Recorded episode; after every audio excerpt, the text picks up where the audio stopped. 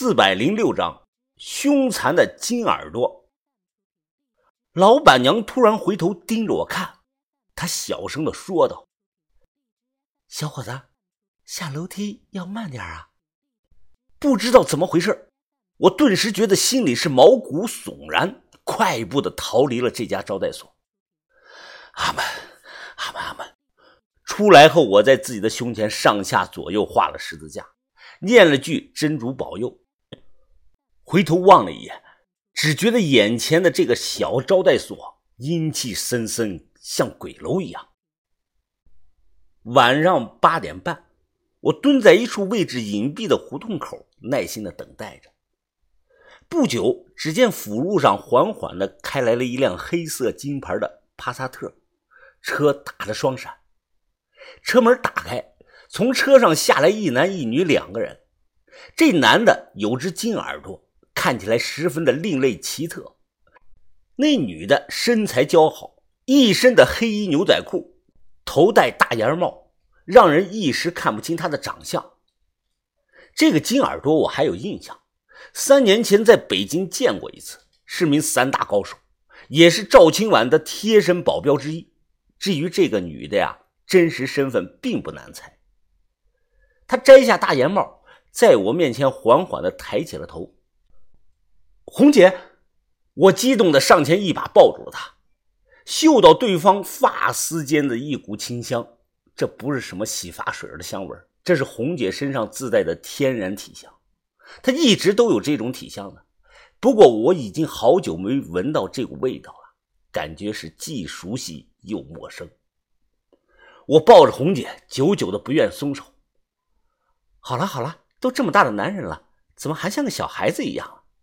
红姐一脸的嗔怒，轻轻的推开了我。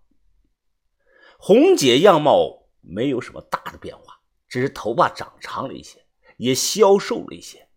其实不管我以后能混到何种地步，在红姐面前，我感觉自己永远长不大，永远像个孩子。云峰，长话短说吧，我这次答应见你，实际上冒了很大的风险。东西呢？我转头看向一旁的金耳朵，红姐轻声的说道：“放心，这是我现在靠着的男人，信得过的。”一听这句话，我心中顿时觉得是酸溜溜的，不太想搭理金耳朵了。金耳朵放声大笑：“ 陈红，看来你这个小兄弟还是个醋坛子呀，那心思全写在脸上了。”红姐也笑了，哼哼哼，云峰就是这个样子，你别往心里去。金耳朵摆了摆手，示意自己不会在意。我把迷魂香交给红姐，小声的告诉她这个东西该怎么使用。怎么了，云峰？见我突然不说话了，红姐皱眉问我：“红姐，好像有人，我听到了脚步声。”我不动声色，指了指后方的拐角处，确定。我点点头，红姐脸色巨变，他立即给了金耳朵一个眼神。金耳朵走过去，直接大声的喊道：“谁？妈的，别鬼鬼祟祟的偷听！有种出来给老子露个面！”和红姐碰头的这条巷子没人住，也没有路灯，十分的昏暗。金耳朵喊完几秒钟后，只见从拐角处走出来一男一女两个人，两个人长得有点像，似乎是兄妹。哎呦，别误会啊，金爷是我们。我呸！妈的！金耳朵指着一男一女，怒声的说道：“你们张二处的怎么个个像幽灵一样？我带陈红出来散个步，你们也跟着。”男的忙陪笑：“嘿嘿，你误会了，金爷，我们也是奉命行事啊。”反观那女的，一脸的高傲：“金爷啊，你们两个散步散的有点远了吧？”他转头又看向了陈红，陈红，我看见这个小子刚才秘密的给了你什么东西？哎，什么东西啊？能否拿出来看看？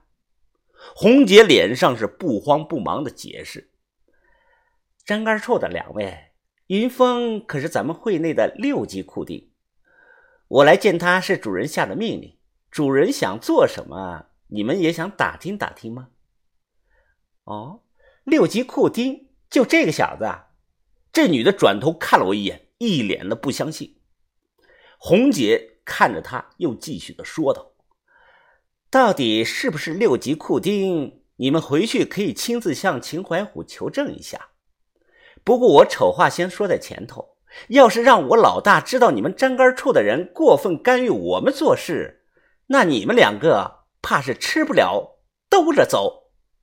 我差点忘了，我还是六级库丁呢，我的地位可不低呀，根本不用怕对方。”当下我便挺直了腰板，这女的看着我，冷声的又说道：“哼，就算六级库丁又怎么样？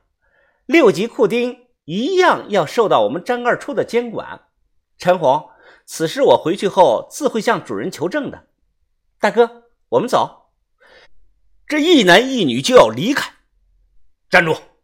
我让你们走了吧？今夜呀，你还想怎么样？”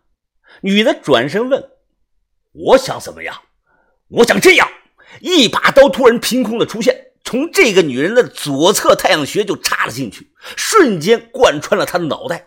刀尖从她的右侧太阳穴的位置就冒了出来，动作实在是太快了，太突然了，快到让人反应不过来，以至于这女的死前脸上还挂着疑惑不解的表情。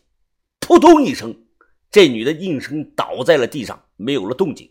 地上是鲜血直流，妹妹金向山，你敢杀我妹妹，老子跟你拼了！这男的双眼通红，掏出了一把匕首，直冲他面前就挥了过来。只见金耳朵轻松的躲过这一刀，他面无表情的出手，出拳如闪电，一拳打在这个男人的喉结之上。我清楚的听到了软骨碎裂的声音，咔啦啦啦啦！这男人手中的刀掉落。他双手捂着自己的脖子，跪倒在地，面色痛苦。在挣扎了十几秒钟后，脸朝下，扑通一声趴到了地上，也没有了动静。从金耳朵突然出手的那一刻开始，整个过程不过两分钟，这一男一女均倒地而亡。红姐看了一眼，皱了皱眉头：“老金啊，你太冲动了。张杆处那里，我们回去该怎么交代呀？”金耳朵一脸的无所谓，交代什么？就算他们的顶头上司王老头知道了，又能怎么样？大不了让他来找我打一架，看我不削死他！红姐转头急声的又说道：“哎，就这样吧，云芳，事情我会帮你做的。一旦得手了，我会电话通知你。你也不要在这里逗留了，赶紧走吧，回去找把头他们。红姐，那这两个人……”地上的两具尸体是余温尚存，我指了指，你不用管了，这里马上会有人来处理的。红姐从怀里掏出了一封信，递给我，这是我写给把头的一封信，你回去后替我转交给他，顺便替我向他问声好。随后，红姐拉着金耳朵匆忙的离开。红姐神色慌张，金耳朵倒是看起来满不在乎，还转头对我吹了声口哨。我收好信，踏过地上躺着的一男一女两具尸体，急忙的跑出了胡同。